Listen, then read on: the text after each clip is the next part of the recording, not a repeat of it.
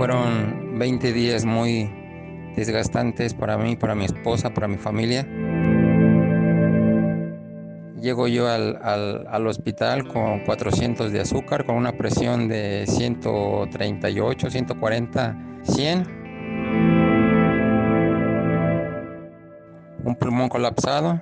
En el área de COVID permanezco cuatro días, los cuales fueron los más tristes, dolorosos y desgastantes de, de, toda mi vida.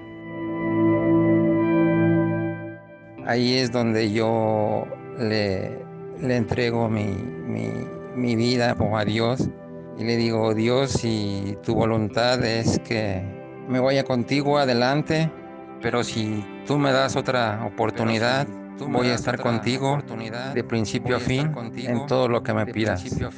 En todo lo que me pidas.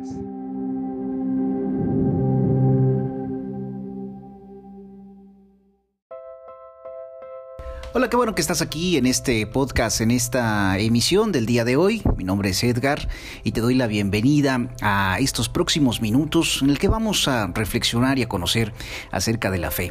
Vamos a escuchar también un gran testimonio de mi buen amigo Hugo. Eh, te voy a platicar un poco lo que sucedió más adelante, pero realmente es un testimonio poderoso. Él estaba con un pulmón colapsado, hospitalizado, mm, no le daban pues buenas expectativas.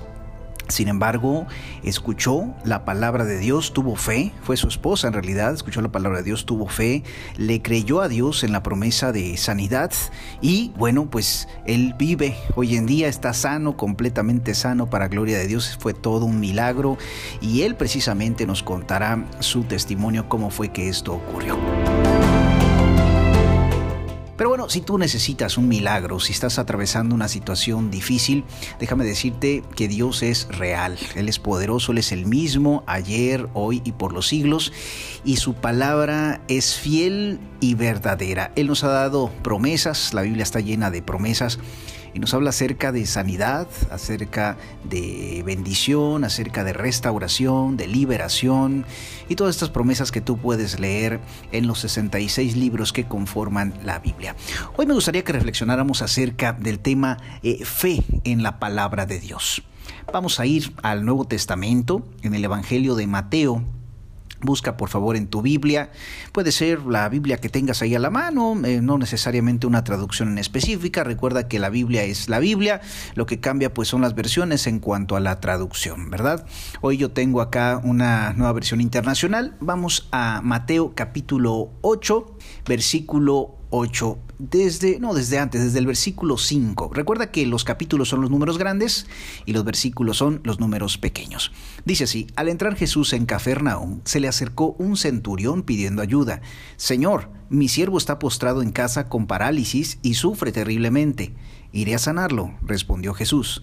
Señor, no merezco que entres bajo mi techo, pero basta con que digas una sola palabra y mi siervo quedará sano porque yo mismo soy un hombre sujeto a órdenes superiores y además tengo soldados bajo mi autoridad. Le digo a uno ve y va, y al otro ven y viene. Le digo a mi siervo haz esto y lo hace. Al oír esto, Jesús se asombró y dijo a quienes lo seguían, les aseguro que no he encontrado en Israel a nadie que tenga tanta fe. Fíjense bien lo que está sucediendo en este pasaje. Hay un hombre que ni siquiera es del pueblo de Israel. Es un romano, y no cualquier romano, es un centurión romano, que al darse cuenta de que Jesús había entrado a Cafarnaún, pues le, le, pidió ayuda por su siervo que se encontraba pues gravemente enfermo, tenía parálisis y dice que no solamente estaba paralizado, sino que sufría terriblemente. Una enfermedad cualquiera que sea, por mínima que sea, nos hace sentir tristes, nos preocupa nos hace sentir también la impotencia de no poder hacer algo eh, cuando se trata de uno de nuestros hijos o de una persona que nos interesa mucho. En este caso era el siervo, el servidor o el criado de un centurión romano que me imagino pues tenía una muy buena posición económica, ¿verdad? Una buena posición social y pero todo esto no le servía para poder levantar de esa cama a, su sirviente, a su criado, que parece tenía mucho interés en él. Cuando va con Jesús, Jesús le dice, muy bien, iré a sanarlo. Pero este hombre le dice que no es necesario que vaya. Si nos fijamos, el Señor ponía las manos sobre los enfermos y estos sanaban.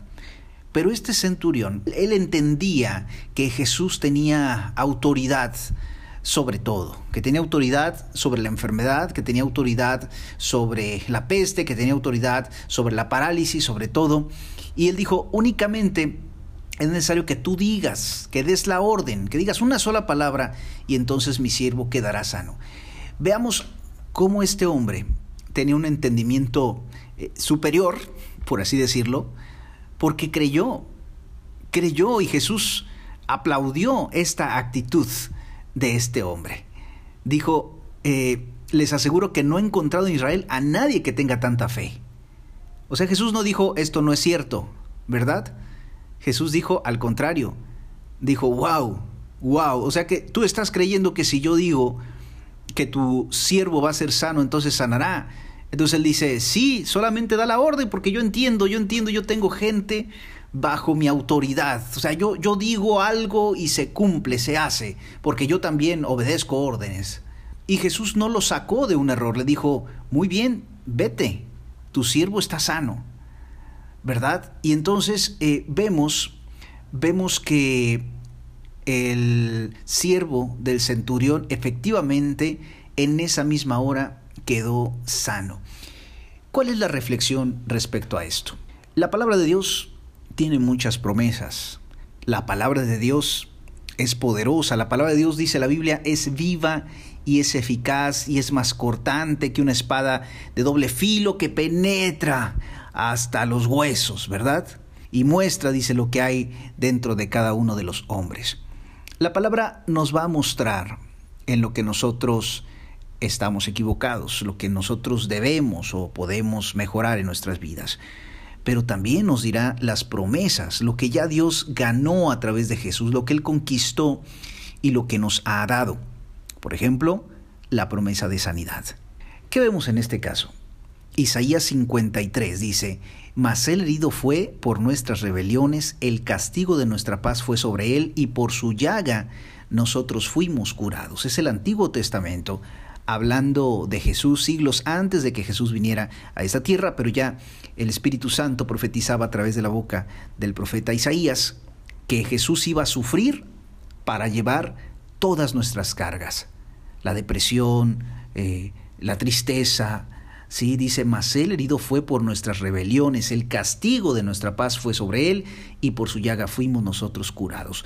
O sea, si tú eres una persona que dices, es que no tengo paz, no puedo descansar, no puedo dormir, tómate de esta palabra, tómate de esta promesa. Jesús lo dice, tu fe es la que te salva, tu fe es la que va a hacer que tu vida cambie, que accedas a todas estas promesas, a todas estas palabras. Ahora Dios usa bocas, ¿verdad? Hay eh, hombres de Dios, tu pastor, el evangelista, eh, los maestros, que hablan en fe, te dan una palabra de fe. Y esa palabra, bueno, tiene que estar alineada, obviamente, con la verdad bíblica. Pero si tú crees y te tomas de esa promesa, entonces verás hecho tu milagro, verás respondida tu oración, tu petición. En Marcos capítulo 7 vemos a una mujer que se acerca a Jesús.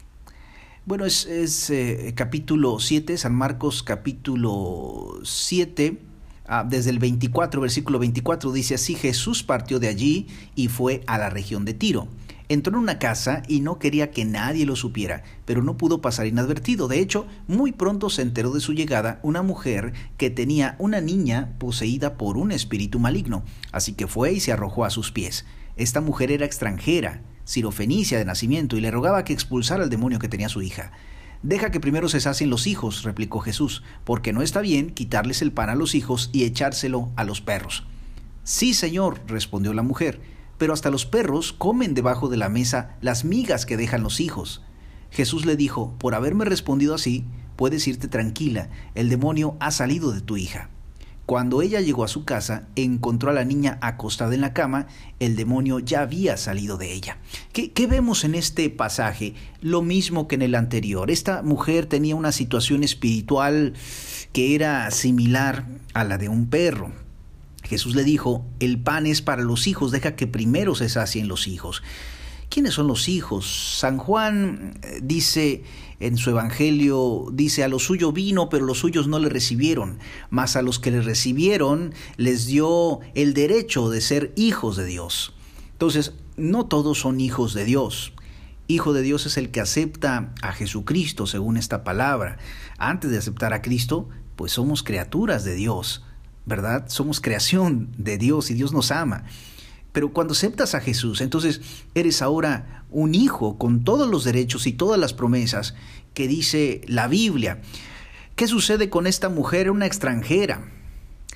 Seguramente que ella pues era idólatra, tal vez pertenecía a uno de los pueblos que sacrificaban a sus hijos, eh, no sé, tal vez era una adoradora de Baal o de alguna de esas deidades eh, antiguas y pero vino a Jesús porque tenía una necesidad y el Señor vio esa situación espiritual con la cargada y le dijo, "Mujer, primero los hijos, no está bien quitarle el pan, o sea, la bendición a los hijos y echárselo a los perros, ¿verdad? Los perros estos animales se vuelven al vómito, es decir, vomitan y se vuelven a comer lo que ya vomitaron. Esta era la situación espiritual de esta mujer, pero la mujer, fíjense que no se dio por vencida, no se molestó, eh, no se ofendió, ¿verdad? Sino que le respondió desde la fe, le dijo, sí Señor, es verdad, pero hasta los perros comen debajo de la mesa las migas que dejan los hijos. ¿Qué estaba diciendo esta mujer? Sí, Señor, yo comprendo, tengo una situación espiritual eh, complicada, difícil, he pecado, te he ofendido, mi pueblo te ha ofendido, es digno de ser juzgado, pero mira, también yo tengo necesidad de ese pan que le estás dando a estas personas, de este milagro, yo tengo necesidad. Y Jesús vio la fe, fíjate bien, vio la fe. La fe de reconocer, Señor, si es verdad, mi situación es difícil, soy como un perro, pero necesito que tú me ayudes. Porque ella tenía fe en que él podía hacer algo. ¿Qué le dijo Jesús? Por haber respondido así, puedes irte tranquila, el demonio ha salido de tu hija. La vida, la situación espiritual que tenía esta mujer y su pueblo abrió puertas para que eh, su hijo o su hija, dice su hija, pues fuera atormentada por un demonio, así lo llama la Biblia. Entonces, eh, eh, su fe en Jesucristo, el saber que él, es el Hijo de Dios, que Él puede salvarlo, que Él tiene todo para hacerlo, esa fe en Jesús le trajo esa liberación a la hija de esta mujer. Otra vez vemos la situación. Dos casos distintos, dos personas diferentes, situaciones similares, el que cree no es la persona enferma, si te fijas, en el primer caso, en el de eh, Mateo 8, vemos que es un centurión que intercede ante Jesús por su siervo. Y él da un paso de fe, dice, solamente da la palabra, Señor. El siervo ni siquiera estaba ahí. Y en el otro, de Marcos 7, 24, una mujer extranjera con una situación espiritual como la de un perro, viene a Jesús y le dice, Señor, mi hija está poseída por un demonio en casa, di la palabra, ayúdame. Y Jesús no tiene necesidad de verla, no tiene necesidad de ir y tocarla o de reprender siquiera al demonio, sino que la sola fe de la mujer, el creer que Jesús podía hacerlo, lo hizo. Permíteme decirte que llegamos a una misma conclusión. Tu fe, tu fe es la que mueve la mano de Dios. En la Biblia están escritas las promesas. Yo también puedo decirte hoy acá que, que tú vas a ser sano en este momento. Pero tú tienes que tomarte de esa promesa, de esa palabra. Ahora esta promesa, esta palabra debe estar respaldada por la Biblia. Voy a presentarte el siguiente testimonio.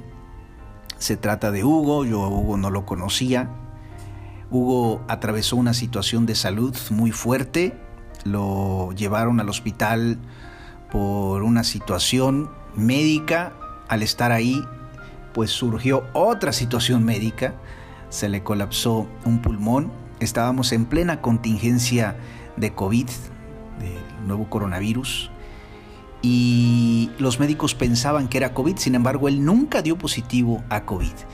Su esposa, su mujer, buscó la ayuda de Dios, buscó al Señor, al Dios Todopoderoso, a Jesús.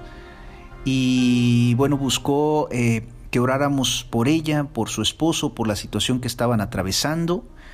Eh, le dimos instrucciones, aceptó a Cristo, le dimos una palabra de fe, le dijimos, mira, eh, él se va a recuperar en unos cuantos días, va a salir adelante, va a sorprender a los médicos y todo va a cambiar. Ella aceptó a Cristo en su corazón y creyó en la palabra de fe, creyó en la promesa bíblica de Isaías 53, de que por su llaga nosotros fuimos curados y hoy Hugo puede contarnos de viva voz qué fue lo que él vivió. Te invito a escucharlo.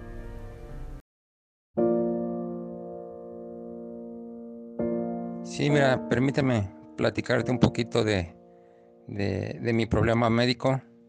Fueron 20 días muy desgastantes para mí, para mi esposa, para mi familia. Pues bien, a mí me, me, me operan de la vesícula, salgo de la vesícula, de, de, la operación de la vesícula, al día siguiente me dan de alta, al día siguiente ingreso al hospital mmm, por un problema de pulmón, un pulmón colapsado, Llego yo al, al, hospital con 400 de azúcar, con una presión de 138, 140, 100.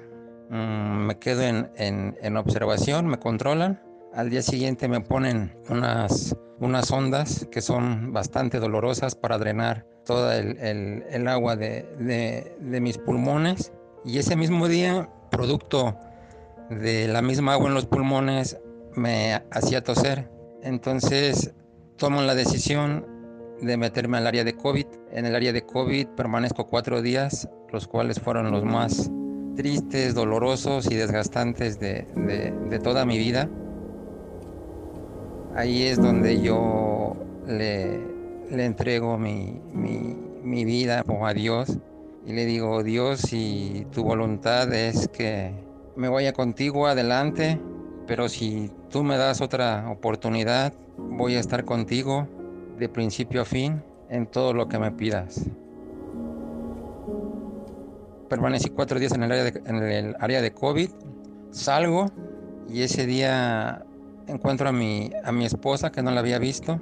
Para mí fue una gran sorpresa, eh, aparte del dolor físico, ah, mental, con el cual yo salí del, al, al área de piso Ah, me desbordo llorando con mi esposa y le digo, ¿sabes qué?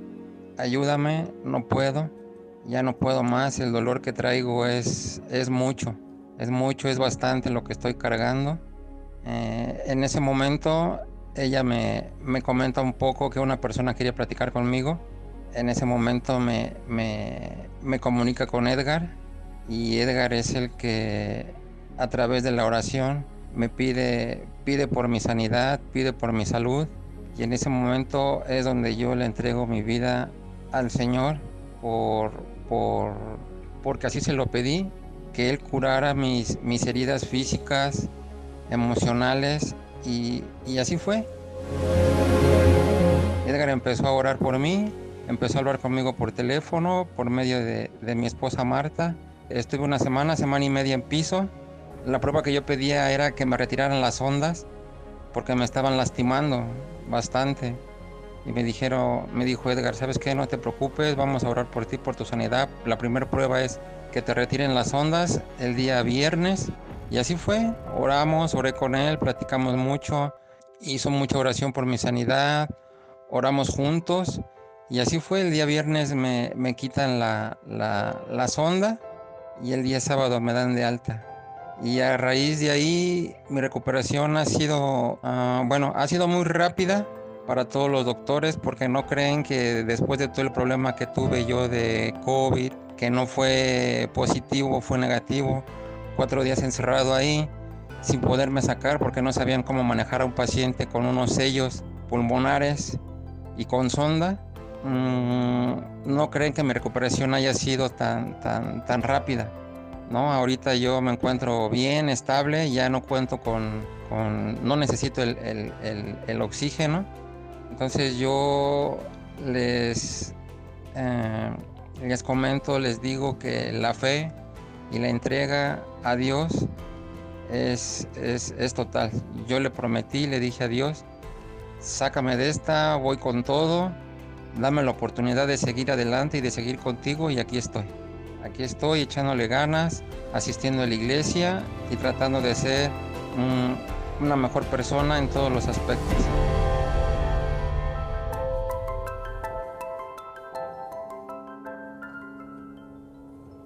Si tú estás atravesando un momento difícil, como el de Hugo, como el de su esposa, y no encuentras la salida, no encuentras la solución, permíteme decirte que Jesús es el camino, la verdad y la vida. Él dijo, nadie viene al Padre si no es a través de mí.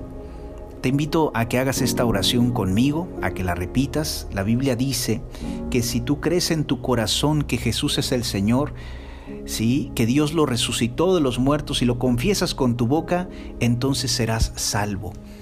Así es que si tú nunca has invitado a Jesús a reinar en tu vida, te invito a que hagas esta oración, pero que lo hagas en voz alta. Repite después de mí. Señor Jesús, yo creo que tú eres el Hijo de Dios, que veniste en carne a esta tierra y derramaste tu sangre hasta la última gota para el perdón de mis pecados. Y Dios el Padre te levantó de los muertos y te sentó a su diestra, donde intercedes ahora por mí. Señor Jesús, te pido que perdones todos mis pecados, todas mis faltas y todos mis errores. Y te abro las ventanas de mi corazón para que entres en él y lo gobiernes. Transfórmame, cámbiame, sáname, libérame Señor, y hazme una nueva criatura, como lo dice tu palabra, escribe mi nombre en el libro de la vida y no lo borres jamás. Amén. Si tú hiciste esta oración, déjame decirte que ahora eres una nueva criatura. La Biblia dice que todas las cosas son hechas nuevas.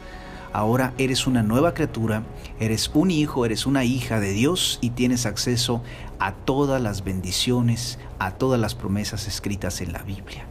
Así es que si nos escuchas por primera vez, te invito a que nos mandes un mensaje, a que te pongas en contacto con nosotros para poder orar por ti, saber cuáles son tus peticiones y eh, que Dios siga haciendo cosas grandes en tu vida.